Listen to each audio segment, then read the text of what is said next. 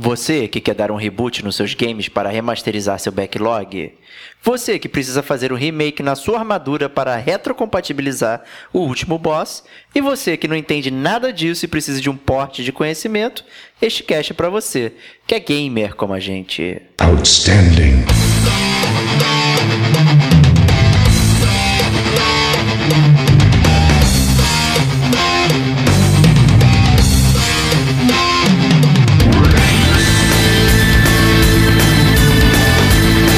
Diego Ferreira. Mas isso aí não seria um remaster da versão remake do GameCube? Rodrigo Estevão. Por mais que a gente fale que a gente quer jogar de novo aquele jogo, muitas vezes a gente não quer jogar de novo aquele jogo.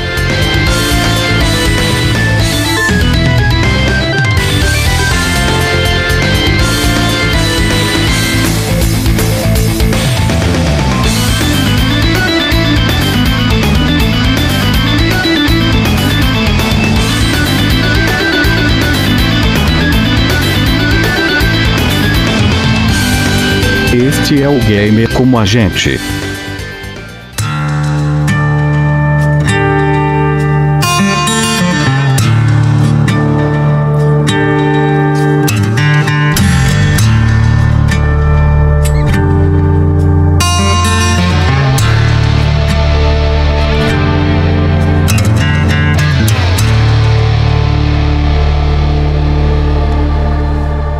Amigos e amigas gamers, sejam bem-vindos a mais um podcast do Gamer Como a Gente. Eu sou o Diego Ferreira e de volta com o meu Top One Friend, o Rodrigo Estevam. Pô, cara, tô com saudade de você, meu grande amigo. Verdade. Tô com saudade de você e de toda a galera do Gamer Como a Gente. Eu acho que tenho aí que pedir desculpas para todo mundo, né? Porque eu tenho estado um pouco ausente.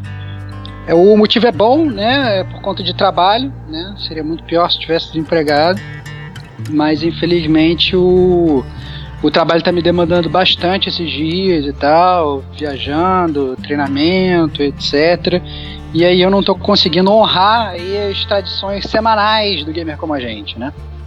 Então fica aí obviamente meu pedido de desculpas, é, não só ao meu queridíssimo Top One Friend Diego Batista Ferreira, como também aí a todos os ouvintes né, que porventura possam ter sentido a minha falta. Se também não sentiram, quero que vão todos a merda. E... Tenho certeza que sentiram.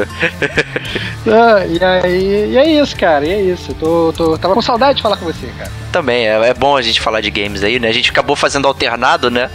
É, eu fiz com a Kate, depois fiz com você, o Mad Max, depois semana passada eu fiz sozinho, né? Um experimento é. novo aí rodando e você de volta aqui, né?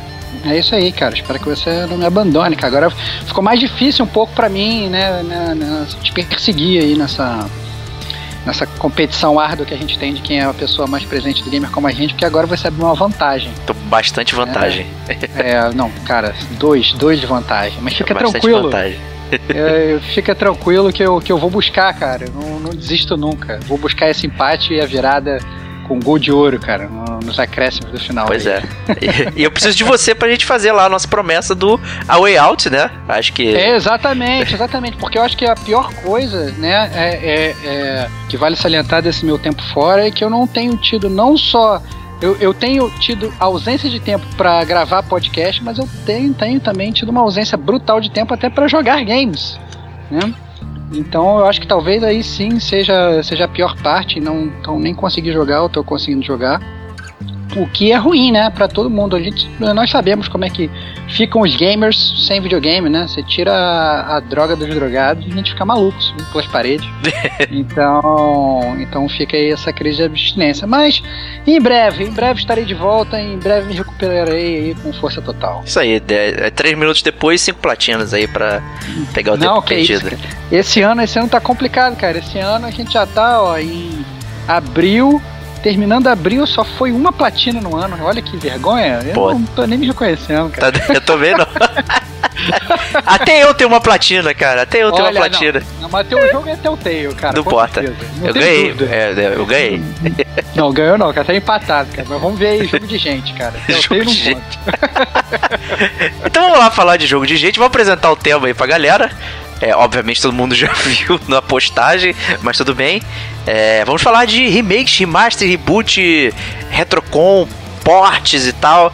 É, e o que chamou minha atenção exatamente para montar essa pauta foi uma notícia que eu vi hoje, da gravação, 24 de abril. 2018, datando o podcast, sinto muito aí, mas faz parte, que foi a notícia de que o Dark Souls é, Prepare to Die Edition vai sair do Steam para dar lugar à, à versão nova Remastered, né? Ou seja, vai sumir com a versão original para dar lugar para essa versão nova remasterizada bacanuda aí. Né? Então, aproveitando esse ensejo a gente vai falar um pouquinho é, do que, que, a gente acha e pensa aí dos remakes e tal, e aí afins.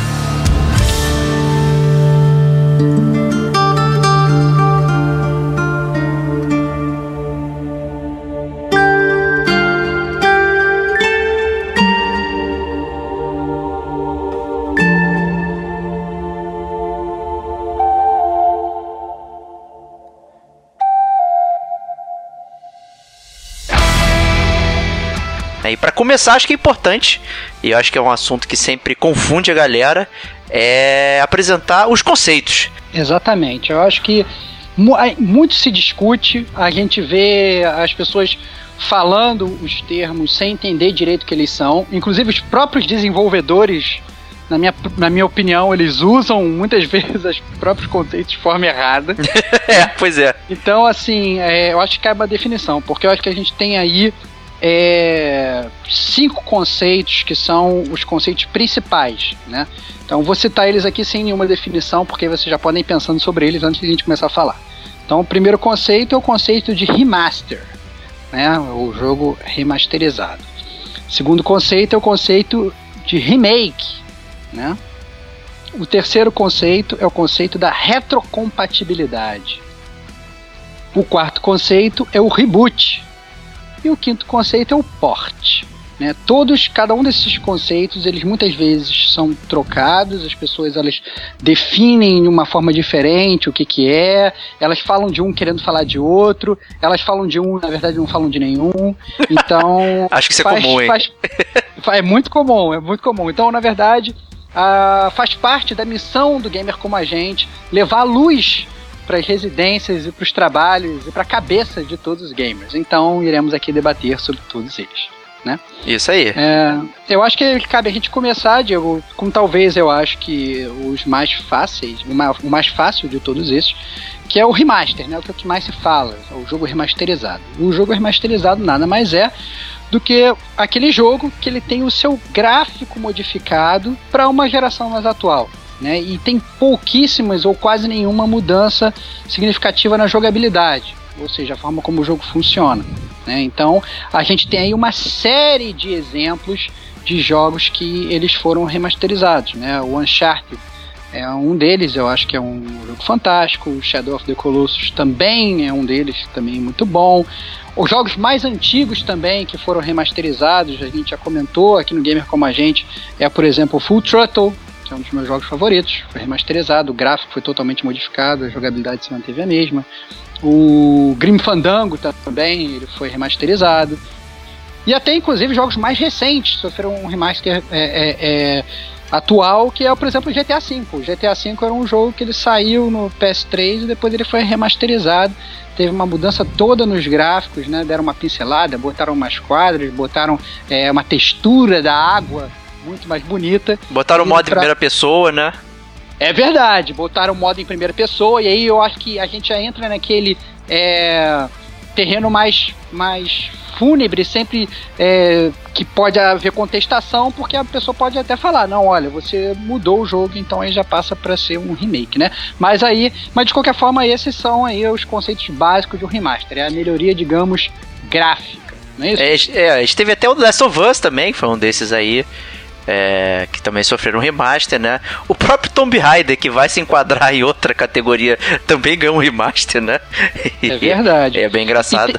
E tem, inclusive o, os remasters, e a, isso é raro de ocorrer, mas existem também, que são os jogos que eles, que eles são remasterizados, mas eles acabam ficando piores, né? Um exemplo que foi muito comentado quando saiu foi o Assassin's Creed Ezio Collection que quando ele foi remasterizado, o gráfico da versão nova ficou pior do que o gráfico da versão antiga. E isso é realmente bizarro. É, isso é bem, bem, bem bizarro mesmo. E a Ubisoft tem feito movimentos para remasterizar todos esses Assassin's Creed aí. Né? Então, como a gente já comentou até no GCG News, né? cabe comentar aí também que essa nomenclatura remaster ela é, ela é meio que roubadinha da, da, da área fonográfica, né? Que um remaster é, normalmente ele é aplicado ao som né? Que é, obviamente, uma música não tem imagem, né? Só se for um clipe, talvez, né? Mas é, quando você falava que pegava um disco original e fazia um remaster, você alterava coisas que na época você não tinha tecnologia para coisas novas, tipo é, ruídos e tal, fazia é, trazendo para nova tecnologia, né? Então o remaster na área fonográfica é isso, né? E como você bem falou, Stevox, né? O acaba que o remaster é, no, no videogame é a atualização dos gráficos. É, mas dito isso, espero que a galera tenha entendido aí. Acho que é o, é o mais básico de todos, né? Esse conceito de remaster. Acho que a gente pode rumar para remakes, né? E daí a gente pode traduzir de forma literal aí, que é fazer novamente. Né? Essa que é a palavra. E o que, que isso quer dizer, Stevox? Então, é como você muito bem fa falou, é quando o jogo ele é praticamente recriado do zero. Entretanto, ele mantém a sua essência. Você consegue olhar para o jogo, você consegue reconhecer que na verdade é aquele mesmo jogo refeito. Então a gente pode levar como exemplo, por exemplo, o Castle of Illusion. O Castle of Illusion foi um jogo que ele fez, sofreu um remake. Você percebe que as fases são iguais, ele tem, na verdade, muito de dificuldade da, da jogabilidade que é igual, ele tem alguma, alguma outra fase que é inclusive diferente, que o que o, que o desenvolvedor botou ali, mas o jogo, na essência, ele é o mesmo jogo. A história do jogo é a mesma história. Então, o DuckTales, por exemplo, foi outro que sofreu remake. O GoldenEye 007 foi outro que sofreu remake. O jogo, na verdade, ele foi totalmente refeito do zero. A jogabilidade foi refeita, as mecânicas foram refeitas, né? E, e eu acho aqui, eu até boto, inclusive, também é, nesse, nesse ponto, Diego, é, do remake, eu considero, e eu acho que aí acaba também entrando uma opinião pessoal minha, é jogos que eles trazem muitos elementos novos. Então, por exemplo, o Resident Evil, o primeirão, ele, na minha modesta opinião, ele sofreu um remake para essa versão do PS4. Ele tem, inclusive, é, é, é, é coisas que alteram significativamente a jogabilidade, a forma como você joga o jogo. Então tem até zumbi invisível, tem salas às vezes que são em lugares diferentes. Então isso tem que muda assim diretamente a forma como você joga. Né? Mas isso aí não seria um remaster da versão remake do GameCube? Eu, porque eu, na verdade, eu não joguei a versão do. É, então. Do mas, PS4, mas, né? Mas a do então, GameCube é um, eu tinha jogado. Então, mas é um remake. É um remake né? Sim, eu, é um remake, é, sim, é com certeza. é, o, é o, o, que eu tô, assim, tô comparando com a versão original, aquela primeira. Justíssimo, justíssimo. Eu quis dar, ó, crédito pro GameCube. Ah, Coitado, entendi, injustiçado. Tá certo, tá certo, tá Que certo. recebeu assim, também o... um remake do Metal Gear 1, né? O Twin Snakes. Exatamente, Metal Gear 1, ele inclusive mudou até o nome, né? E esse Deu spoiler um... na cara. É, é, deu um spoiler na cara no nome, né? Que loucura. É, outro também que sofreu, que sofreu um remake é interessante é o Castlevania Round of Blood, que ele virou Drácula X Chronicles, né? Foi um jogo que ele sofreu um remake robusto e tal. E a gente tem, na verdade, um grande exemplo, que eu acho que talvez seja o remake mais esperado de todos os remakes, que é o Final Fantasy VII, né? Que Exato. Já é um remake que a gente comenta, sei lá, desde o princípio dos tempos. Eu acho que o Final Fantasy VII saiu a primeira versão, já estava todo mundo esperando o remake. E é um rumor também que começou lá no, no, no, PS1, PS2, lá nos tempos de muito antigamente, que já se né, já se cogitava um remake do Final Fantasy VII, agora finalmente a gente já tem essa confirmação, está sendo produzido. Mas continua sendo um Vaporware, não? Você não acha, não? Ah, não sei, cara.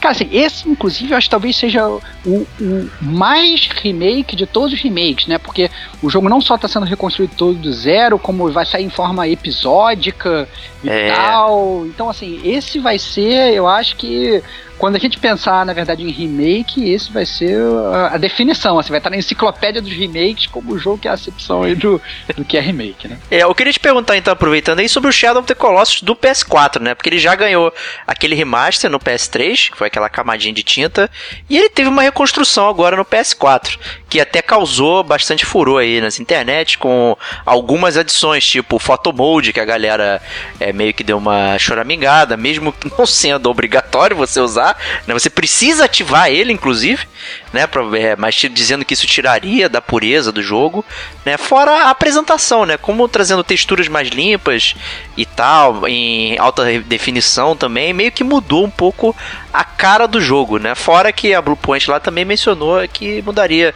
esquema de controle, não sei o que, meio que acabou reconstruindo o jogo, né?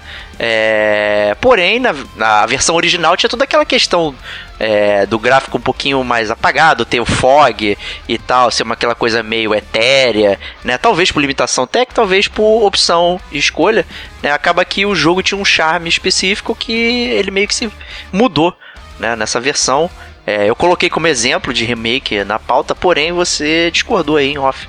Né? Então eu queria trazer esse assunto aí, aproveitando o que a gente está falando. É, eu, eu discordo, assim, veementemente disso. Eu, inclusive, eu estou jogando, é, quer dizer, eu estava jogando, eu estava. Por, por, conta da, da, viagem de trabalho, mas eu estava jogando o Shadow of the Colossus do, do, do PS4. E eu não concordo que é um remake. Eu acho que ele é um remaster do remaster. É, eu acho Essa é boa, que, ele é, ele é o remaster do remaster. Então, assim, é, passou ali pelo, pelo, pelo aquele forno do, do remaster duas vezes. Eu acho que a, as mudanças do jogo é, não são fundamentais. Em termos de jogabilidade, você mudar o esquema do controle, que eles realmente mudaram, não é você mudar a jogabilidade. A jogabilidade continua igual, assim, o jogo funciona igual, o seu personagem se movimenta igual, você escala o, os colossi igual entendeu? O seu personagem ele fica engateando, sei lá, é igual. Eles mudaram sim algumas coisas, é, mas é muito pouco e eu não considero que é, é, uma coisa primordial. Eu acho que assim, se eu mudar, se, se, a gente falasse que o Shadow of the Colossus ele é na verdade um remake, eu teria que falar, por exemplo, que o Uncharted ele é um remake, que é o mesmo o, o, o remaster que a, que a Bluepoint fez, entendeu? Porque eles mudaram, ah, por exemplo, tinha lá no no Uncharted 1 aquele negócio de motion control em alguns momentos e tal, não sei o que. E eu ainda assim eu considero um remaster, porque eu acho que mesmo eles tendo tirado isso e mudado, eu acho que foi essencialmente uma coisa gráfica. Pro Shadow of the Colossus eu acho a mesma coisa. Eu acho que é um, é um jogo que o gráfico tá lindíssimo, entendeu? Parece realmente que é um jogo novo. É, mas ainda assim eu não, não diria, tá certo que eu tô no início, eu fui só até o terceiro ou ou quarto Colosso, mas eu não vi ainda uma mudança que para mim fosse é, significativa a ponto de eu considerar um remake, não, Diego. Eu acho que ainda cai aí no remaster do remaster. Passaram ali no forno duas vezes. Justiça, beleza. Né, como eu, eu, eu, inclusive eu joguei um pouquinho ele lá na Saraiva, também pude ver é, como é que ele tá e tal. É, para mim, ele me parece diferente. Eu não joguei ele, obviamente, a fundo. É porque né? você tá pronto para se apaixonar de novo, né, cara? Eu, eu Mas... entendo, cara. Você odiou ele e você tá querendo achar alguma coisa nele para justificar, para justificar que você vai se apaixonar, cara. Eu entendo, cara. Então vai, vai fundo, Diego. É um, é um remake maravilhoso, cara. Prefiro Darksiders 2 é, remake. Ah, para com isso, cara. Para com isso. Então, prosseguindo, prosseguindo na nossa lista, né? Eu acho que já tiradas aí as, as dúvidas, né, de, da diferença entre remaster e remake, é, a gente pode entrar na retrocompatibilidade, que eu acho que também às vezes fica ali no, no, nesse meio de campo, o pessoal não entende muito bem o que, que é, mas eu acho que é um conceito muito mais fácil de compreender e depois que você compreende não tem muita dúvida, né? A retrocompatibilidade é quando um videogame atual tem a capacidade de rodar exatamente o mesmo jogo da geração anterior. Né? Não tem nenhuma modificação do game. Então, dado aí como exemplo, o PlayStation 2 ele conseguia rodar jogos do PlayStation 1. O Game Boy Advance ele conseguia rodar jogos do Game Boy Color. Não é isso? Então, isso é a retrocompatibilidade. Você simplesmente pegou aquele jogo, plugou no videogame novo e jogou. Não é isso, Bate? É isso aí. É, e pode ser tanto de forma física, né? Como por exemplo, você pegar o seu disquinho e colocar no PS2 ele ler, né? Ou no PS3. Pegar seu disco PS1. Ou de forma emulada. Né? Por exemplo, no portátil, né? no Vita ou no PSP, você também poderia jogar os jogos de PS1 que o videogame lia o jogo da forma que ele era, tipo o ISO lá. É, não era, ele não era uma versão modificada nem para ele entender. Ele simplesmente conseguia ler da forma original. Né? Então, é, isso categoriza como retrocompatibilidade.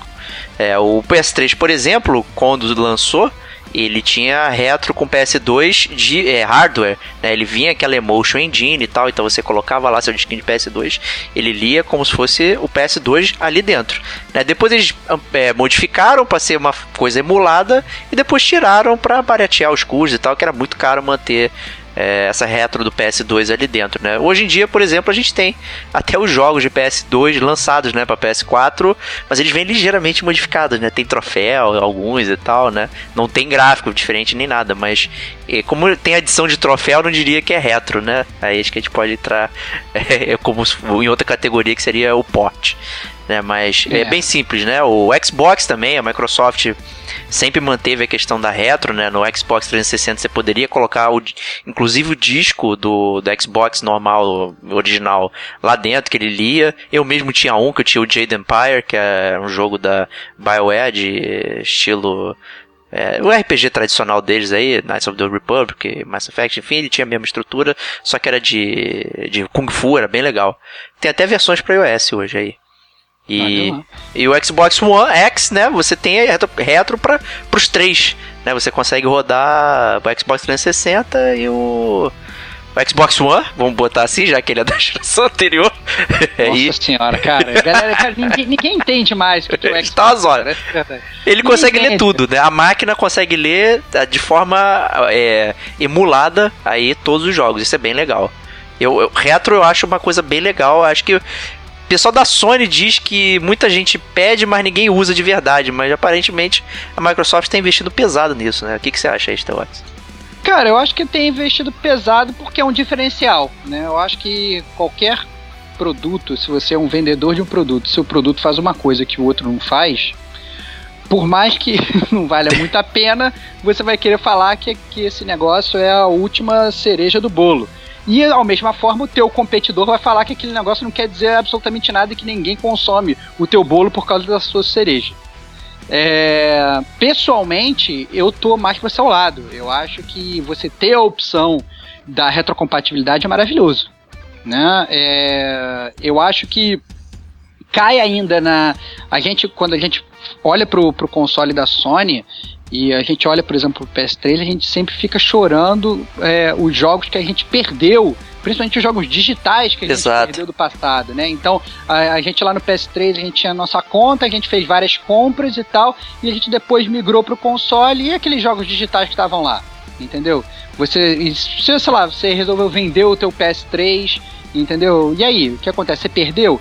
Isso, na verdade, era muito normal antigamente, né? Então você, por exemplo, se tinha o seu Nintendinho com vários jogos, você vendeu o seu Nintendinho, você vai ficar com aqueles jogos ali sem poder jogar. Então você vendia os seus jogos juntos ou não. Mas a partir do momento que a, a, a tecnologia foi avançando, existe essa possibilidade de você poder manter os seus jogos e continuar jogando seus jogos antigos num videogame novo, pô, eu acho que é fantástico, né? Eu acho que a, a, a possibilidade, o fato que a Sony fala que ninguém usa pode ser verdade. Pode ser, na verdade, de, né, é, a galera gosta de ter essa possibilidade, mas no final das contas, quando ela tiver a oportunidade de jogar o God of War antigo o God of War novo, todo mundo vai jogar o novo e ninguém nem vai querer olhar para o antigo. O que eu também é, sinto que existe a verdade nesse ponto, né? Porque o, o gamer de hoje tem muito mimimi. Vai falar, ah, esse gráfico é muito ruim, ah, esse é velho. Quantas vezes você não tá vendo a galera jogando jogo de PS4 falando, ah, parece jogo de PS3, não quero jogar. Né? Então, assim, isso acontece. Então, o que vai levar realmente a pessoa a jogar um jogo de PS3 tendo a opção de jogar um jogo de PS4? Eu entendo o lado da Sony, mas isso não quer dizer que a opção dada pela Microsoft seja ruim. Pelo contrário, você ter a opção de jogar mais games é sempre muito bom. Excelente. Aproveitando então que a gente falou isso na, no tópico retrocompatibilidade, acho que a gente pode falar de porte também, né? É, exatamente. O porte ele também ele é muito pode ser muito confundido, né? Então, porque o porte é simplesmente quando você pega um jogo que ele foi publicado em um console, em uma plataforma, e você publica ele numa outra plataforma, num outro console, num, num outro lugar, né? Você faz o porte desse jogo. A gente tem milhões de exemplos de jogos que foram portados, né? A gente pode citar jogos clássicos, como Sonic, Sonic the Hedgehog. Quantas vezes ele foi portado? Você jogou exatamente um jogo num console e depois você jogou ele no outro. O Mario também foi portado. Street Fighter 2 foi portado um milhão de vezes. Mas eu acho que talvez o jogo que ganha aí como grande campeão do jogo que mais foi portado de todos os tempos é o Tetris. Né? o, é, o Tetris, cara, você joga ele até no avião, né? Na, na, na, na naqueles, naqueles aviões que tem televisãozinha e tal, você pode jogar, você tá lá jogando o Tetris, que é o mesmo jogo desde o princípio dos tempos. Né? Então, o, o, o porte é um conceito fácil de ser entendido e, na verdade, ele é um conceito amplo né? Porque você pode ter um jogo que foi que ele é retrocompatível, ao mesmo tempo ele foi portado para outros consoles. Ele pode ser remasterizado, ele foi portado para outro console. Então assim, isso é muito comum hoje em dia, o esporte, né, Isso aí, acho que é o, também é o mais basicão aí, né? Quando a gente fala de um jogo multiplataforma, ele é um jogo portado né? Depende, porque muito possivelmente ele foi desenvolvido em uma plataforma, ou seja, o cara está trabalhando com kit desenvolvedor do PS4 e ele precisa pegar tudo isso que ele trabalhou e jogar no PC, por exemplo, ou no Xbox, né? Então ele precisa fazer a compilação e tal, fazer a transformação daquilo que está ali para outra outra máquina, né? Outro outro estilo de leitura, né? Sei lá, de código, enfim. Né? Então chama portar, né? Você pega de um lado e leva para o outro aí, é bem é bem tranquilo. Né? Então é, são é, múltiplas versões de um mesmo jogo. Exceto que às vezes não é tão tranquilo. Não, porque às vezes exato. quando você faz o porte, é tranquilo de entender, mas às vezes quando você faz o porte, para deixar bem claro, muitas vezes por ele ter sido desenvolvido em, em uma plataforma, ele não, é, não, não consegue ser bem portado para outra. Um exemplo recente que a gente tem, que eu ficava batendo boca com o Diego, era o Bayonetta, que quando ele foi portado, o jogo ficou um lixo né? E o Diego ficava batendo boca comigo falando que o jogo era bom, eu tentei jogar o jogo, achei o porte do jogo um lixo e, e acabei que não joguei. Outro jogo também que ficou muito famoso, na verdade, quando, quando foi portado e que tiveram muitos problemas também foi o X-Men versus é, Capcom, né? Porra, eu achei que tu ia... É, porque você não podia trocar os bonecos, né? É, exatamente. Isso aí foi é, bizarro. Limitação né? você... total do PS1, né? Exatamente, no PS1 você ficava com o jogo totalmente engessado, enquanto no Sega Saturno, maravilhoso, Sega Saturno, que videogame maravilhoso, você ficava trocando os videogames, os personagens de um, uma velocidade absurda e sem nenhum problema, era muito mais próximo da versão do arcade que era a versão original do É, outro jogo que teve modificação foi o Red Dead Redemption também, que tinha inclusive coisas gráficas, né, o que levava até na piada de que o PS3 não conseguia fazer grama, né? Então tinha, tinha também algumas distinções gráficas, mas aí, né, faz parte do, do, do local onde você está desenvolvendo o jogo. Né? Então, às vezes você tem que lidar realmente com, com coisas diferentes, né? Só um desenvolvedor aí poderia falar das dificuldades em se portar de uma plataforma para outra. O conceito é bem simples, né? Fazê-lo é, são outros 500. Exatamente. E aí, meu amigo Diego, acho que a gente pode migrar para o último conceito de toda essa gama de conceitos, que é o conceito do reboot. Né? Exato, é, já é um, é um termo aí da computação, né? Que é você reiniciar, né? Não é bem refazer, mas é você apresentar uma nova proposta dentro de uma coisa já existente. né por exemplo, um exemplo muito clássico aí é o jogo do Tomb Raider, né? Que a gente até já falou aqui no Gamer Como a Gente, né? Pode ser o podcast 16, não lembro agora. Faz bastante tempo. 16 não, 26, sei lá. E a gente já falou também da continuação dele, que é o Rise of the Tomb Raider, e já foi anunciado o Shadow. Né? Então esse, eh, esse reinício da carreira da Lara Croft, né, que foi demonstrado de uma maneira completamente diferente do que a gente já conhecia lá do PS1, né, já deu fruto e já está chegando pro terceiro jogo, nessa linha de pensamento aí é, da Lara Croft. Né? Talvez seja é uma alternativa interessante você repensar os jogos de outra forma e, e fazer isso funcionar. Funciona também para filmes, né? Acho que é muita gente tem comentado aí, talvez de forma depreciativa, né? De muitos filmes que são reboots de franquias antigas e tal, que ficam vivendo na nostalgia, não sei o que. Talvez tenha um elemento sim disso aí, mas eu diria que o Tomb Raider, por exemplo, é um exemplo é, bem sucedido. O que, que você acha aí? É É, não, eu, eu acho que o Tomb Raider é um exemplo bem sucedido, mas eu acho que existem vários outros exemplos aí que às vezes o pessoal esquece de citar. É, que é, por exemplo, o. São, por exemplo, o Doom foi rebutado recentemente. Total, verdade elogiou muito, o pessoal elogiou muito a nova versão. O Mortal Kombat foi rebutado, e eu lembro quando ele foi rebutado, eu e o Diego é, louvamos muito o modo história, como é que o jogo estava sendo apresentado, etc e tal. É, o Devil May Cry foi rebutado, e esse reboot já foi bastante criticado. Esse gerou atenção porque mudou, né? A cara do Dante e tal. É, exatamente, mudaram o Dante, botaram um cara só que ficava falando um bando de palavrão, não sei o que. O Wolfenstein também foi recentemente rebutado. Então, assim, é uma. é, assim, eu gosto de definir o reboot é, assim, como para quem gosta de quadrinhos, né, é uma coisa que a DC Comics sempre costuma muito fazer, né, a crise das infinitas terras, é a zero hora, né, quando eles simplesmente eles pegam, acabam todo com aquele universo, falam, tudo que você viu até agora daqui desse, desse universo não existe mais, vamos criar um negócio todo novo. Né? E é isso que eles fazem com os videogames também. Então você rasga ali tudo aquilo que você conhecia sobre Tomb Raider, rasga tudo que você conhecia sobre Mortal Kombat, Doom, o que quer que seja, e você embarca numa nova aventura, você reconhece aquele universo como sendo o mesmo. Entretanto, é uma história totalmente nova, um jogo totalmente novo, uma jogabilidade totalmente nova. Então, é, isso é o famoso reboot.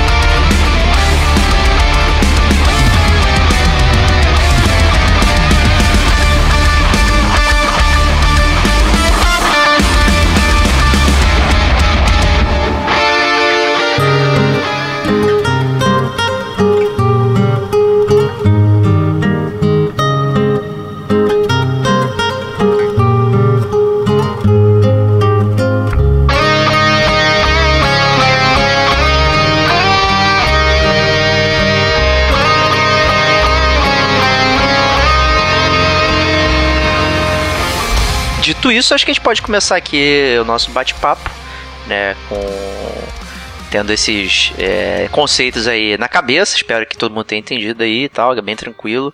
É, eu acho que eu vou começar com uma pergunta aí para você, né? Que a gente falou de você, a gente não, você mencionou, pô, eu tenho um PS3, eu tinha aqueles meus jogos digitais e tal, não posso jogar e tal. Mas será que essas práticas podem servir como preservação dos jogos? Ou seja, por que, que eu preciso me desfazer de tudo que eu tenho? Será que eu consigo é, jogar e ter essa experiência antiga hoje? Né? Como é que eu consigo acessar esses jogos, né? O que a gente sempre, esse é um assunto que sempre volta à baila aqui dentro do gamer como a gente, que é como eu consigo ter a experiência antiga hoje, né? Se eu quiser ver um filme lá da década de 60, 70, eu consigo. Pode ter um DVD, pode ter um stream, tem, tem alguma forma de eu poder resgatar aquilo do passado e conseguir ter a mesma experiência. Com jogos isso é muito complicado, né? E como a gente apresentou aqui, tem várias formas de rever o passado, né? Então o que, que você acha aí, Stevox? É, como a gente gosta de falar aqui no Gamer Como a Gente, a curadoria dos games. Isso. Né, então, assim, é aquele negócio do videogame sendo tratado como um museu. Então, eu acho que, obviamente, a resposta para sua pergunta, se essas práticas servem como preservação dos jogos, é um retumbante sim. É óbvio que sim, servem como preservação dos jogos. Eu acho que é, não só servem como preservação dos jogos, como também elas. É, eu acho que é uma, uma forma de você manter aquele jogo vivo, atual. Porque muitas vezes você pode pegar, um, por exemplo, um Final Fantasy VII, que é um jogo maravilhoso, e é um jogo que ele, na época quando ele saiu, encantou todo mundo. Eu acho que se você for começar a jogar ele hoje, muitas vezes até os próprios amantes do, do, do, do jogo, eles podem torcer o nariz. Eles podem falar, pô, esse jogo já não funciona tão bem, esse gráfico tá meio desatualizado, olha só a cara do Cloud, parece um cabeção de quadrado. Não tô afim de jogar Não tem mão os personagens? Não, não tem mão, que mão é essa sem dedo? Como é que ele segura esse copo? Entendeu? Então, assim, eu entendo. Como é que ele segura a espada sem dedo, cara? Me explica. Eu até hoje não entendi. Mas a verdade é que o, o quando você fala, na verdade, de um remaster, de um reboot, a verdade é que sim, eles podem não só manter o, o, o, o não podem só eles podem não só trazer a experiência para uma experiência mais atual, como eles mantêm aquele jogo vivo, eles mantêm o jogo atual, eles trazem aquele jogo para as novas gerações que não conhecem aquele jogo. Né? Então eu acho que é, a, a, resposta é sim, cara. Eu acho que a preservação dos games é fantástico. Eu acho que existem, na verdade, pérolas que a gente já jogou lá atrás que a gente sonha em jogar de novo. Só que a gente não quer jogar. A verdade é que, por mais que a gente fale que a gente quer jogar de novo aquele jogo, muitas vezes a gente não quer jogar de novo aquele jogo, entendeu? Entendi. É, porque aquele jogo, se você for jogar, ele pode ser um jogo super engessado, o controle pode ser horrível. Entendeu? Você vai jogar lá o Crash Bandicoot lá de trás, o personagem ele mexia de um jeito estranho, ele mexia de um jeito diferente, não era tão fluido. Você hoje você já está acostumado com uma fluidez de jogabilidade, entendeu? Que é muito melhor. Às vezes a galera vai jogar uns jogos e fala assim, pô, esse personagem que tá todo duro, ele não tá andando direito, ele parece estar tá deslizando no chão, ele não tá andando e tal. Por que, que isso tá acontecendo? É porque às vezes aquele jogo ele foi ele tá realmente envelheceu, né? Ele envelheceu mal, que a gente gosta de falar. Então eu acho que quando a gente vai analisar um remaster, um remake, um reboot, entendeu? Isso são tudo são formas de tentar trazer um pouco mais é, para os dias de hoje jogos que né, na verdade já se foram. Óbvio que as empresas elas vão tentar se capitalizar em cima disso e vão tentar botar um dinheiro no bolso. Não acho nada, não acho nada injusto, né, visto que eles tiveram que gastar aí o, o seu tempo, força de trabalho e né, cabeça e tal para poder trazer esse jogo. Então eles acabam cobrando um pouco mais por isso. Justíssimo, né? Eu, eu, eu, acrescento uma anedota aí que você falou, como é que essa mão segura essa espada. No Xenogears, que é também dessa época do PS1 aí, os personagens eram sprites 2D, chapados, e os objetos eram 3D. Então, na verdade, você, o boneco estendia a mão e, tipo, o copo ficava flutuando no nada, acompanhando o movimento da porra. É horrível. Surreal, né, cara? Surreal. Surreal. Mas... Gente, eu, eu fico vendo claramente, assim, uma criança, né? Vendo isso, né? E pode ser um jogo maravilhoso, como era o Xenogears, né? Ela pode estar tá vendo, vendo isso e ela não vai querer jogar porque ela vai falar assim, pô, o que, que tá acontecendo? Entendeu? Que, que, coisa tosca. Não quero isso, vou jogar um jogo atual. E ela vai perder a chance de experimentar uma pérola maravilhosa do mundo dos games, entendeu? Então eu acho que não tem nada a perder aí, eu sou totalmente a favor. Mas você não acha meio reducionista a gente não conseguir reaproveitar a, as experiências é, de games, assim, eu pegar, sei lá, o Mario 1 original e rejogá-lo e ele funciona bem hoje. Pegar o Mario 1, ele funciona topster. O cara, Mario 3 eu... original é bom pra caralho. Ele Cara, eu concordo. Bom. Eu concordo que existem certas coisas que elas são facilmente reaproveitadas, né? Você vai, por exemplo, ler um livro. Porra, um livro é completamente reaproveitável, né? Mas eu acho que a partir do momento que você vai, quando se trata de tecnologia, as coisas elas podem se tornar menos reaproveitáveis. Por exemplo, você hoje se adaptaria bem com o Nokia tijolão? Entendeu? Você conseguiria fazer hoje com, com o, o, tudo que você gostaria com o celular se tivesse um Nokia tijolão? Provavelmente não. Ele é, provavelmente é muito mais resistente, mas você vai querer entrar na internet, você vai querer, sei lá, é, é, é, mandar um e-mail, você não vai conseguir. Você vai ficar preso e se quiser jogar um jogo, você vai ficar preso jogando cobrinha. Entendeu? Então, assim, eu acho que com, com os jogos funcionam da mesma forma. Né? Eu acho que tem alguns jogos, como você bem falou, o Mario 1, sim, eles ainda funcionam bem. Você consegue jogar o, o, o jogo bem. Agora, tem outros jogos, Diego, que são hoje impraticáveis. Você, você não consegue jogar. Entendeu? O jogo é realmente ruim. Entendeu? Ele ficou ruim. Eu acho que quando você passa a analisar os jogos, principalmente do início do 3D, né? É, eu, por exemplo, eu tinha uma, uma memória muito boa do Ridge Racer, né, do PS1. Pô, que e... sorte sua, que eu sempre tive a memória horrível dele. Não, eu, sempre, eu tive uma memória muito Obviamente, assim, era um jogo que quando eu comparava com o Daytona, eu sempre desprezava o Ridge Racer porque eu gostava do, do, mais do Daytona. Mas eu sempre tive uma memória boa do Ridge Racer, eu sempre achei legal e tal. E eu fui jogar recentemente lá naquele museu dos videogames e uma porcaria entendeu? Para você fazer uma curva é insuportável, entendeu? Um jogo que ele não funciona mais, entendeu? Ele não funciona. É, é, então, eu acho complicado. Eu acho que para o jogo, você poder rejogar um jogo antigo, tem que ser um jogo muito precioso. Ele tem que ser um jogo que ele foi realmente muito bem feito lá atrás para ele resistir aí à passagem do tempo, porque essa é a verdade, é um jogo que lá atrás ele não depreciou, entendeu? Pois ele é. Tá com, o teu, com o mesmo valor de jogabilidade, né? Então isso realmente, só realmente pérolas dos games, elas conseguem sobreviver aí a essa, o desgaste do tempo. É, o desgaste do tempo em tecnologia é inclemente, né? Ele atropela e você não consegue é, passar mais por isso, né? A gente tem essa bagagem, né? A gente cresceu com o início dos games, né? Nós somos velhos, então a gente conseguiu acompanhar essa evolução. A gente tem esse olhar crítico né? E não só ver o jogo como mera diversão, mas ao sentar lá para jogar, aí fica o tempo todo analisando. Às vezes até é chato, né? Você senta para jogar e tá lá. Ah, porque não, pô, tá funcionando errado essa mecânica. E não deveria ser assim. Eu mesmo tava jogando Overcooked, um jogo simples com a Adriana, minha esposa. E em vez de eu estar apreciando o momento de estar jogando com alguém, um co-op de sofá que quase não tem, né? Eu tava lá pensando, pô, esse desafio não faz sentido. Aqui não faz.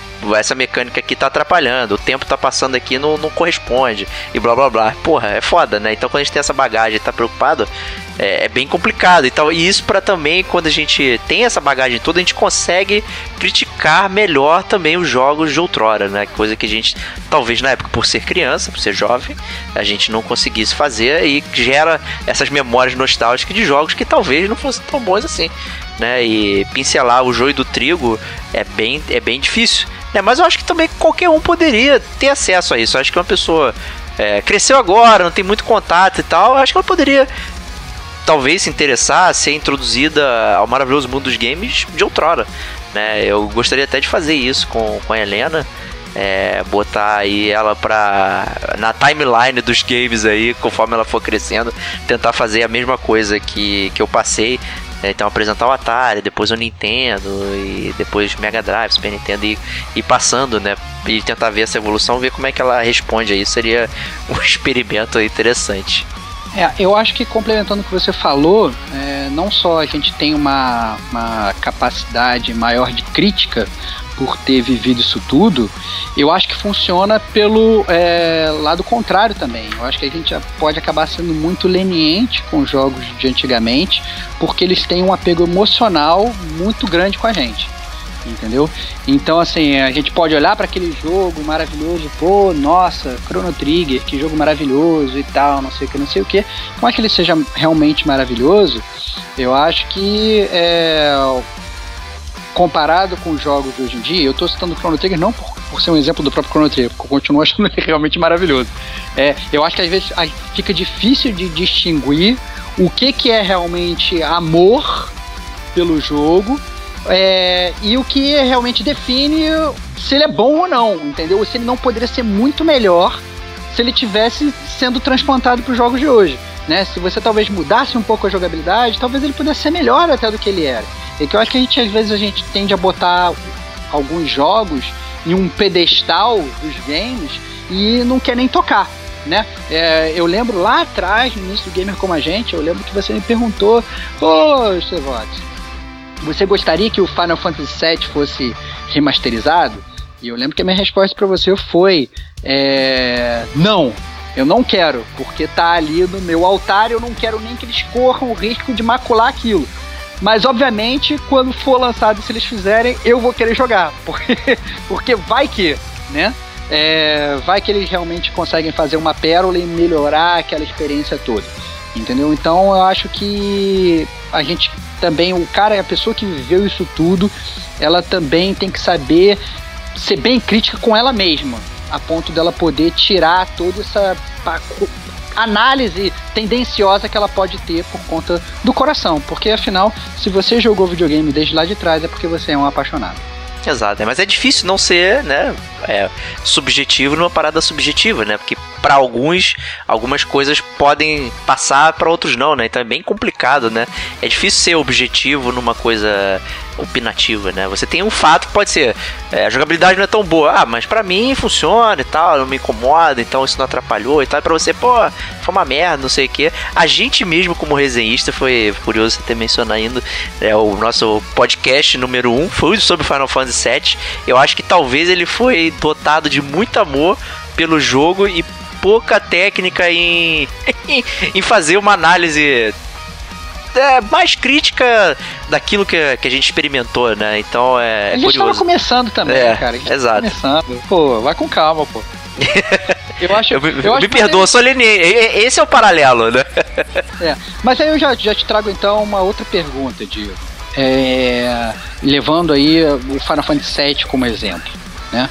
É, você acha que se eles mudarem muito a experiência do jogo, mudando muito o jogo em si, perde a essência do jogo? Ele deixa de ser o Final Fantasy VII e ele passa a ser, na verdade, um outro jogo? Essa é uma pergunta bem difícil, porque a gente precisa primeiro pensar o que, que torna aquele jogo aquele jogo, né? Qual é a essência é, daquele jogo, né? Posso trazer como exemplo Resident Evil 1, que sofreu essa mudança que, que, é bastante relevante em termos do que foi o original e o, e o outro, né? Eu acho que a essência do Resident Evil 1 foi aquele terror é, de filme B de, de, como até a gente brincou outra vez, nunca vi um filme de terror A, é sempre terror B, né? Então ele tinha um charme, né, naquelas coisas é, com, com FMV, né, com atores de verdade canastrões, com interpretações ruins, textos ruins. Eu, eu acho que isso era a essência do jogo, né? Ter aquela coisa e tal. E isso foi muito bem transplantado pro Resident Evil 1 Remake lá do GameCube que todo mundo pôde experimentar também com, com essas versões para gerações atuais aí que abarcaram muito mais pessoas do que o próprio GameCube, né? E as pessoas puderam experimentar o Resident Evil 1 de uma outra forma que ainda assim era a mesma coisa daquela experiência. Então, eu não sei se mudar muito pode perder a essência. Eu acho que é uma pergunta muito difícil. Eu tenho medo, sim, do Final Fantasy é, 7 perder a essência por conta de, de várias paradas, né? É, mudar o jeito que se conta a história, por exemplo, né? Como você mencionou, ele vai ser contado em pedaços, né? Capítulos estilo Telltale e tal. É, o sistema de batalha, acho que parte do charme era ter aquela batalha daquela forma e tal. É, o RPG, acho que a essência do RPG é, o, é aquele gameplay de estatística, ele não é talvez baseado em, em, em habilidade manual. É, isso é uma coisa mais moderna, né? De você é usar esses action RPGs, você usa muito habilidade manual para resolver as coisas, mas o RPG tradicional sempre foi muito mais estatístico, né? Você resolver as coisas de forma nos dados e tal, de, de acordo com, com com seu status, não sei o que. Então não faz sentido você ser super habilidoso, tipo The Division, né? Dar um headshot e o cara não morrer porque tua arma é, tem, tem ataque 12 e o cara tá usando um boné ó, incrível, né? um boné 200, cara. um boné 200, né? Então é foda, né? Isso pode atrapalhar um pouquinho, né? E assim, quanto mais crível o jogo fica, mais você se prende também a essas coisas, né? Então é, é, complicado. Eu acho que sim, pode perder a essência. Eu acho que você mudar aquilo que torna o jogo aquilo, né? Seja qual jogo for, ele pode perder a essência. Dele. Eu acho que eu concordo com você, eu acho que complementando aí a sua ideia, eu acho que essa análise tem que ser feita jogo a jogo. Você não pode simplesmente falar que, ah, não, você fez um, um, reboot, você fez um remaster, você fez um remake, o jogo perdeu a essência. Não, você tem que analisar jogo a jogo e tem que fazer isso que você falou. Tem que entender o que, que é que faz do Final Fantasy VII o Final Fantasy VII, entendeu? É a história, é o roteiro, é a construção de personagem. Será que é aquele gráfico quadradão? Entendeu? Será que a gente se apaixonou por ele por aquela época porque aquele gráfico tinha um certo charme e agora quando a gente vai jogar um filme como estão sendo esses últimos Final Fantasy VII ou esses últimos Final Fantasy que a gente está jogando, é, será que o jogo vai ficar tão vazio quanto eles? Entendeu? Então, assim, tudo a gente tem que, tem que avaliar. E eu acho que quando a gente for fazer essa comparação, a gente tem que botar lá numa planilha, né? Já que nós dois somos planilheiros sêniores, a gente gosta de planilha, é, tem, que, tem que botar numa planilha é, o que, que compõe o jogo e fazer a comparação segmento a segmento. Né? Essa jogabilidade, e eu acho que tem, não, tem, não tem que ter muitas amarras, né? Então, por exemplo, a gente tem que, quando a gente vai jogar um reboot, ou a gente vai jogar um remake, a gente tem que estar tá é, de coração aberto para aquilo que vai vir, né? Então a gente tem que aceitar que a jogabilidade vai mudar, a gente tem que aceitar que talvez a história mude, principalmente no caso do reboot, né? Então se, se você tivesse, por exemplo, fechado para uma história nova no Tomb Raider, você talvez não não não gostasse desse jogo novo, né? A pergunta é: o seu amor pelo Final Fantasy VII é grande o suficiente a ponto de você estar aberto para uma mudança na história do Final Fantasy VII? Então, isso é, é, isso é que acaba ficando mais complicado, entendeu? E aí eu acho que existe sim a possibilidade do jogo se tornar um jogo novo. Ele acaba, ele, ele é, começa como um remake, mas no final das contas, se eles mudarem muito, eles forem mudando a história, eles mudarem o gameplay, eles mudarem o gráfico, mudaram tudo, eles transformaram o remake em um reboot. Né? Então, é, eu acho que existe sim essa possibilidade, mas a gente tem que avaliar caso a caso.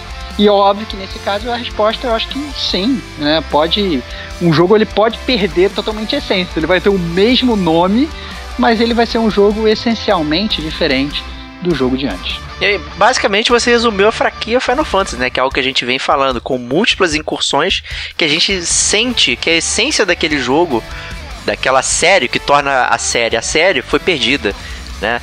E são jogos completamente diferentes. Final Fantasy XII é uma coisa, Final Fantasy XIII é outra, Final Fantasy XV é outro lixo, né? Então, a essência do que daquilo que a gente sentia que era o nome Final Fantasy, ele foi perdido, foi diluído, né? Você vê, com a franquia a gente sente isso, né? Então, com o jogo, né? O que não concordo com você, mas eu ainda complemento ainda mais. O que não quer dizer necessariamente que a perda da essência seja uma coisa ruim. Você vê, por exemplo, o Assassin's Creed, que na essência o jogo é o mesmo, entendeu? E, não, e ninguém aguenta mais, entendeu? Você joga o mesmo jogo e o jogo funciona igual há milhões de anos. E no início era maneiríssimo. E agora, entendeu? Por mais que você modifique ali o cenário, modifique um pouco a história, o jogo é essencialmente o mesmo. Talvez não fosse a hora de mudar, talvez não fosse a hora de acabar, né? Então, é, eu acho que cabe muito é, isso que, que a gente falou. Eu acho que é, toda análise ela tem que ser feita aos poucos. Né? Eu acho que o, o, Final Fantasy, a série Final Fantasy e o Assassin's Creed são ótimos exemplos de coisas que deram errado, né? Meu Deus. Creed, ele decidiu não mudar a sua essência e ficou ruim. O, o Final Fantasy ele decidiu mudar a sua essência e mudou para uma coisa pior ou talvez uma coisa que não não cative tantos fãs de antigamente como a gente gostaria, né? Pode ser um sucesso para fãs novos, mas eu acho que a galera de antes sente ainda aquela saudade dos jogos anteriores. Então, eu acho que é, é por isso que eu não, não, não, ponho meu pé na porta por nada, cara. Eu acho que, é, sinceramente, eu acho que pode mudar a essência sim, mas isso pode ser bom ou ruim dependendo da forma como for feito. Acabou que essa pergunta ela acabou sendo mais abrangente do que a gente imaginava, né? A gente falando é. de modificar um pouquinho ali, de repente virou uma parada grande, né? A gente tá falando de franquias, de é, Ubisoft The Game, né? É. então, então, é bem, bem interessante. É, como que a gente consegue ver isso aí? Então é bem tenso. É bem tenso e é uma ferramenta que que se utilizada talvez da forma errada aí pode deixar muita gente chateada, né? Ou você até mesmo manipular pessoas, né? Você usando a nostalgia pra, pra pegar. Olha aí o, o MC Tsuna, que eu tô olhando para você, que manipula, se utilizando essências de outrora pra uma experiência mequetrefe de hoje, cara. É, é bem, bem. É, é, é, é, é tá, tal, talvez aquela essência realmente já tenha passado né? É, é, você pega, se, talvez se aquele jogo não se chamasse a Tsuna, se chamasse Final Fantasy 18, 19, 20, ele talvez ficasse um pouco mais palatável talvez por causa do nome, por causa do amor dos fãs pela franquia. Mas quando você simplesmente bota o AM Setsuna, aí afloram todos os potenciais problemas daquela, daquele engine, ou daquela forma, ou daquela essência que talvez hoje não funcione mais né? Então é difícil, cara. É, como você falou, é complicado. E aí vem a minha próxima pergunta para você, cara. É, faz parte do charme esses defeitos, essas limitações técnicas dos jogos antigos, né? É, é, esses, esses erros que às vezes aconteciam, que hoje talvez, que lá atrás não eram erros, mas hoje são, dado o avanço da tecnologia, né? O jogo às vezes era charmoso por causa disso? Eu acho que sim, cara. Eu acho que a gente consegue. Você falou de ser leniente com jogos de outrora. Né? Mas acho que, às vezes, tirando também o amor, a gente consegue ser leniente com a limitação é, técnica que os caras tinham que desenvolver, que as pessoas que ao trabalhar naquele jogo tinham que usar hum, é, macetes, maneiras de, de, de passar por, por fora do, do, do, do, hardware e tal e fazer uma solução que, que funcionasse, né? Então a gente tem, sei lá, o, o Adventure do Atari, tem o Pitfall também tem um jeito matemático de, de se fazer as telas e como que, ela, como que é a progressão e tal. Tudo isso para caber dentro lá do byte. Ele não poderia desenhar as telas de uma forma e tal. Tem, umas, tem, um, tem uns textos aí na internet que é bem interessante saber como é que o David Crane fez o Pitfall né, e tal, e você vai vendo essas limitações técnicas e como a criatividade ia passando pelas pessoas. Então, eu acho que muito do, dos antigos aí se utilizavam de coisas e detalhes né, que podem ser caracterizados como defeitos, né, mas que fazem parte da, daquela experiência.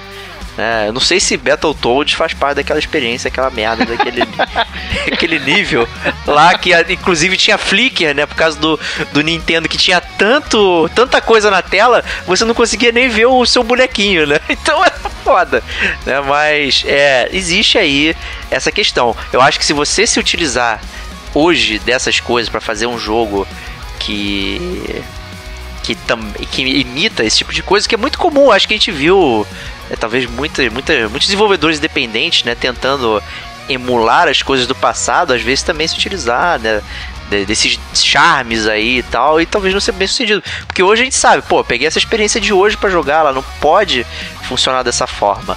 Né, ela tem que funcionar de outra forma. A gente evoluiu, a gente tem um passado, tem uma história né, dos videogames, a gente consegue ser crítico com as coisas, então a gente tem que bypassar esse charme nas coisas novas. Não, não existem mais esses macetes. Tem que ser outros macetes, né, para serem feitos. Tipo o Hellblade. O Hellblade é um show de macete aí. É, eu recomendo fortemente é, é, ver lá o, os Developer Diaries do YouTube, lá da Ninja Theory, que mostra é, como eles conseguiram fazer várias paradas através de macete, em vez de gastar dinheiro e fazer macete para resolver a limitação técnica. Né, e limitação de grana, né? Então isso é bem interessante, eu acho que é, certas coisas ficam realmente mais charmosas assim. É, eu, eu concordo assim 100% com você e para complementar, eu ainda acho que é injusto a gente simplesmente criticar os jogos antigos é, com base na tecnologia de hoje. Né? Você falar, ah, esse jogo é mal feito pra cacete. Porra, como você bem falou, é óbvio. Lá atrás o cara não tinha tecnologia para produzir o jogo que a gente pode produzir hoje. Então quando a gente vai comparar qualquer tipo de jogo, eu acho que é sempre muito importante a gente botar ele na linha do tempo. Você não pode comparar um jogo de lá atrás com um jogo daqui da frente. Você vai estar comparando uma banana com uma maçã. Não funciona. Você tem que voltar lá atrás, você tem que comparar os jogos lá de trás com lá de trás. Então, se você comparar, por exemplo, o Final Fight com Streets of Rage com Golden Axe, beleza. É uma experiência super legal de você, de, de você é, é, é, comparar entendeu? Agora, se você vai comparar o, o Tomb Raider que foi lançado lá atrás com o Tomb Raider que foi lançado hoje, não é comparável. Entendeu? É óbvio que o jogo lá de trás, entendeu? A Laura Croft se mexia de um jeito estranho, ela atirava de um jeito estranho, ela pulava de um jeito estranho, e não funciona como funcionam os jogos de hoje, porque a tecnologia avançou muito. Então, seria uma puta injustiça com os desenvolvedores a gente simplesmente meter a faca no pescoço deles e falar assim, ó, seu jogo lá de trás era um lixo. Não era um lixo. Eu tenho certeza que é, se o cara fez um, um, Superman 64, que o jogo era realmente um lixo, mas por que, que era um lixo? Porque você comparava com jogos lá de trás e a comparação era realmente um jogo ruim, entendeu? Tá certo que ele podia ter, às vezes, um budget pior, é, é, um budget né, mais, controlado e tal. Ele não teve, como você gostou, como você citou aí, um melhor macete para fazer o jogo, mas isso só pode ser realmente analisado se você compara com os jogos da mesma época. Você fica realmente muito injusto, uma situação muito injusta você comparar um jogo lá de trás com um jogo que foi feito agora, né? Exato, né? É até uma coisa que muita gente se utiliza hoje, que é a pixel art, né? Fazer jogos com essa arte gráfica, né? E, e a galera fala, ah, parece os jogos de Nintendinho, não sei o que. Eu falo, fera, não parece. Se você pegar a pixel art de hoje e o pixel art do Nintendo, eles não são iguais. Você tá falando besteira, mas isso é outro cast, né? Aquele do 4K 60 FPS. Mas é uma comparação, como você falou, que não é devida. Né? Então o charme do pixel art, né, ele tem que ser dado as devidas proporções também. Né? E, e até dito isso, uma coisa que a gente. Eu, você sempre me zoou que eu sou um grande é, comprador de remakes e remasters, né? E eu adoro, eu sempre tô comprando, né? Saiu, até Darksiders eu tenho, né? Não sei nem para quê, mas eu tenho. E é curioso porque ao mesmo tempo que eu comprava, eu criticava muito uh, um tempo atrás que, ah, que saco, só, só sai jogo velho e tal, não sei o que. Acabei de pegar um, um PS4 e só, só tem Last of Us e tem Uncharted, não sei o que, são as mesmas coisas e tal. É, pra que isso? Muita gente fala isso, ah, só sai jogo velho. Pô, pra que esse imagem novo? E eu acho que hoje eu vejo a validade disso, que é, tipo, você chegou agora.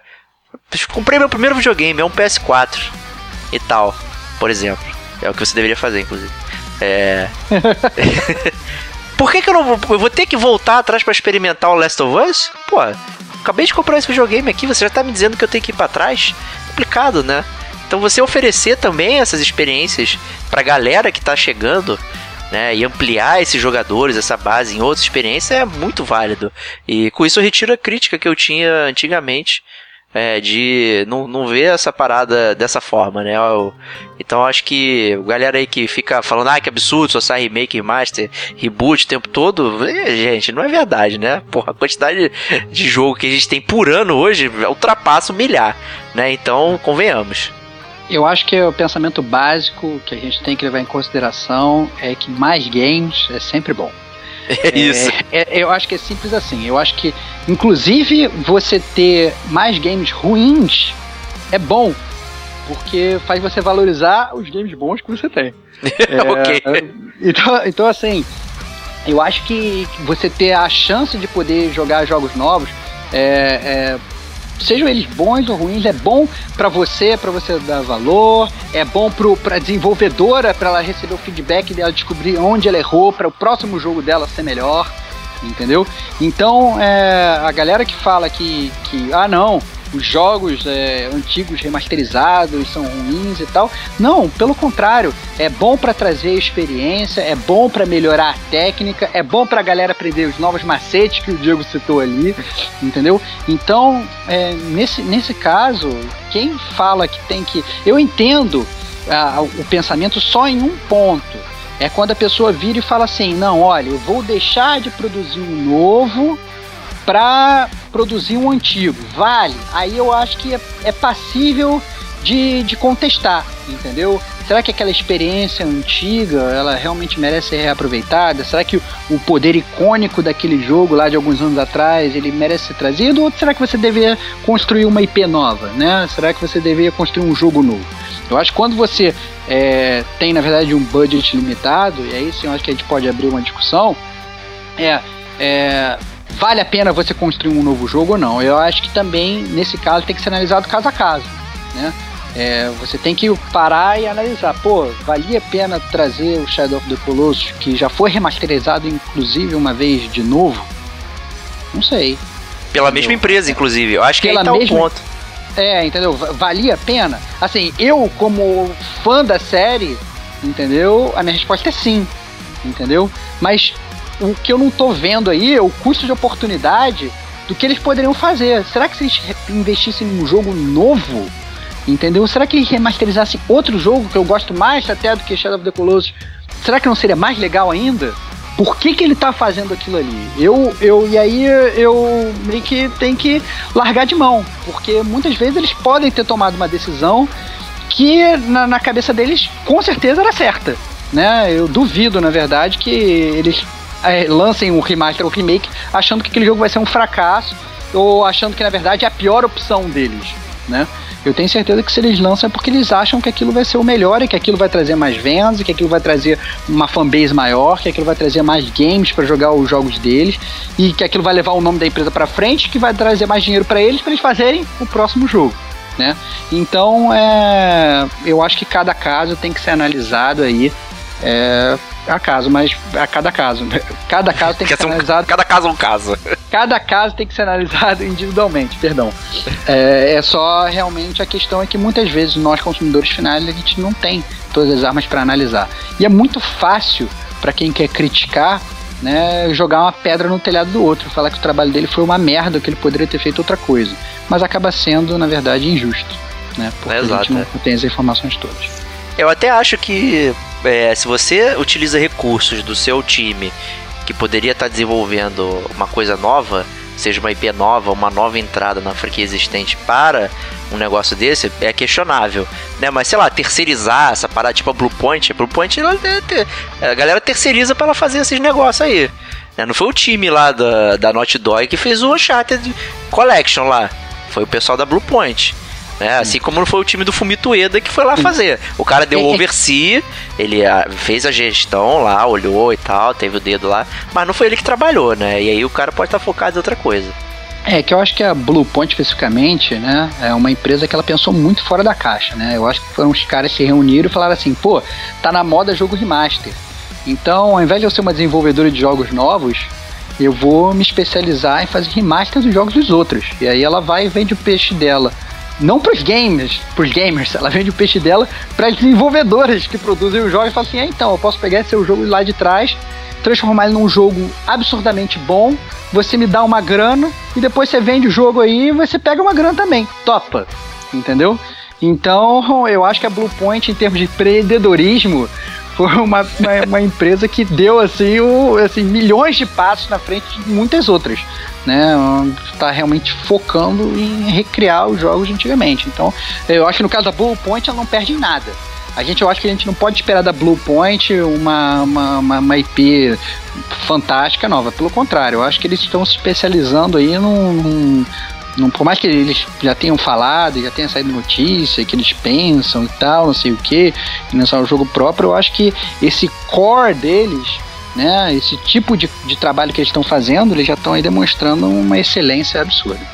Exato, né? Até é curioso, acho que a gente falou num GCG News aí atrás, aí uns, talvez uns três, né, que a Bluepoint estaria anuncio, tá planejando aí um jogo surpresa para remasterizar, ou seja, né, estão completamente absorvidos nessa parada aí e até agora estão fazendo com capricho todos esses esses remakes aí e tal, ou remaster, dependendo, sem é, sem prejudicar a experiência e a essência daquele jogo, né?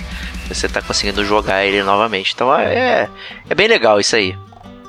Então é, é um tema complicado. É, espero aí que vocês é, tenham compreendido aí, possam participar aí também nos comentários e tal. É, é muita coisa, acho isso é bastante coisa moderna, né? Embora a gente possa também lembrar de remasters lá de trás, tipo Mario Stars, né? O grande Mario Stars Super Nintendo é, é um remaster aí dos jogos, talvez remake, né? dependendo né? do, do, da sua ótica, né? Mas é, foram jogos diferentes da versão de Nintendinho. Né? Então já é uma prática antiga, mas que hoje ela está muito consumada. Né? Isso pode afetar a gente como consumidor, né? do jeito que a gente pega os jogos, consome e tal, é, como é que a gente vê aquele, aquele jogo sendo lançado, né? assim como a gente, como crítico, né? pelo menos aqui do Game com a gente, como é que a gente consegue fazer a análise de um jogo, um rejogo, um jogo novamente, né? Será que a gente vai vai falar da mesma forma e tal. Gostaria muito já de chegar logo esse momento aí de falar do Final Fantasy, que é um jogo muito querido pela gente. Eu gostaria muito também de falar do Shadow of the Colossus, é que é um jogo que eu não entrei e eu gostaria de debater isso aí, embora eu não vou ter o passado à minha disposição, porque eu não joguei ele completamente. Né? Eu joguei ele pingadinho, tanto no, no original quanto no PS3. Né? Então, assim, é, é um assunto grande e complexo aí. E eu acho que é uma ferramenta hoje que ela funciona. Ela, como a gente já falou aí, essa essa prática preserva os jogos, você amplia a base de jogadores e tal. Então isso é uma parada é, que, que funciona. E é eu acho que eu acho que pense, pense também para um outro lado, Diego, a oportunidade que dá, que a gente não só vai ter oportunidade de jogar um jogo reboot, que vai ser o remaster, que seja, que é o Final Fantasy VII, como a gente vai poder ter a oportunidade de fazer um podcast remaster, de fazer um novo podcast do Final Fantasy VII, que seria é, algo inédito no, na história do gamer como a gente, né? Exato. Então, é, eu acho que a mensagem final do gamer como a gente é nunca menospreze aí a força dos games. Né? Eu acho que seja remaster, ou reboot, ou remake, ou port, é, ou retrocompatibilidade, o que quer que seja, ele tá, é, essas opções estão aí para dar aos gamers a chance de jogar mais games, né? Sejam eles antigos, sejam eles rebootados, sejam eles novos, sejam eles em outros consoles. E nunca tire do gamer a possibilidade dele de jogar mais games. Pelo contrário, tente sempre estimular isso. Às vezes pode não ser o jogo que você gosta, às vezes pode não ser o remaster do seu jogo preferido. Você queria o remaster do Final Fantasy VIII, infelizmente veio do Final Fantasy VII, mas ainda assim, eu acho que não é não é motivo de crítica. Pelo contrário, eu acho que a gente tem que bater palma, torcer e estimular a indústria dos games a continuar crescendo, porque uma indústria mais forte faz da gente gamers ainda mais fortes. Isso aí. Então, Estevão, sempre um prazer você aqui comigo aqui, prazer, mandando a bancada. Prazer, inenarrável, prazer inenarrável, cara. prazer inenarrável. Sempre bom estar do seu lado. E semana que vem estamos, estaremos juntos novamente nessa saga do gamer como a gente, é, de capítulos infinitos e mesmo assim sempre sofrendo remasters, reboots e remakes. Será que a gente vai fazer um podcast remaster aí? claro, pô, temos que fazer, cara. Temos que fazer. Eu tô, tô, tô ansioso, cara. Compra o Shadow of the Colossus aí e grava que a gente faz. Não, um... não, eu digo um que a gente já falou e atualizar, um podcast nosso, não sobre o jogo. Ah, você quer, quer, quer reeditar o podcast, é isso? É isso, você tipo, sei lá. que loucura, cara. Que Ó, loucura. Por exemplo, uma discussão que eu acho que seria um pouco diferente hoje é aquela o que faz um jogo ser bom. Por exemplo. Verdade, né? É, reeditar um tema, você diz. Isso, é, exato. Pode ser, pode ser boa. Se bem que esse é um dos meus podcasts favoritos de gamer como a gente, acho, cara. Eu é tenho, verdade. Eu, eu, tenho, eu, tenho um pouco, eu tenho um pouco de apreço. Não sei se eu quero mexer. Eu tô com o mesmo sentimento do Final Fantasy VII. Aí, ó. Olha aí, ó. Olha aí, ó. não sei se eu quero mexer nesse podcast, não, cara. Pra mim foi muito bom. eu também acho. E com isso, né, com essa mensagem gloriosa, a gente se despede da semana e a gente vê na próxima semana com mais um episódio. Um grande abraço e até lá.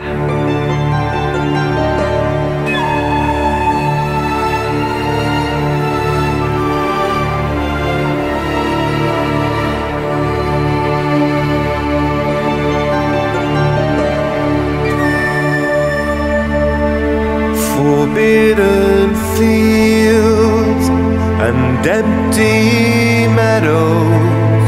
I wind and wander to pierce the seal and loose the shadow that pulls me under places that should not be disturbed.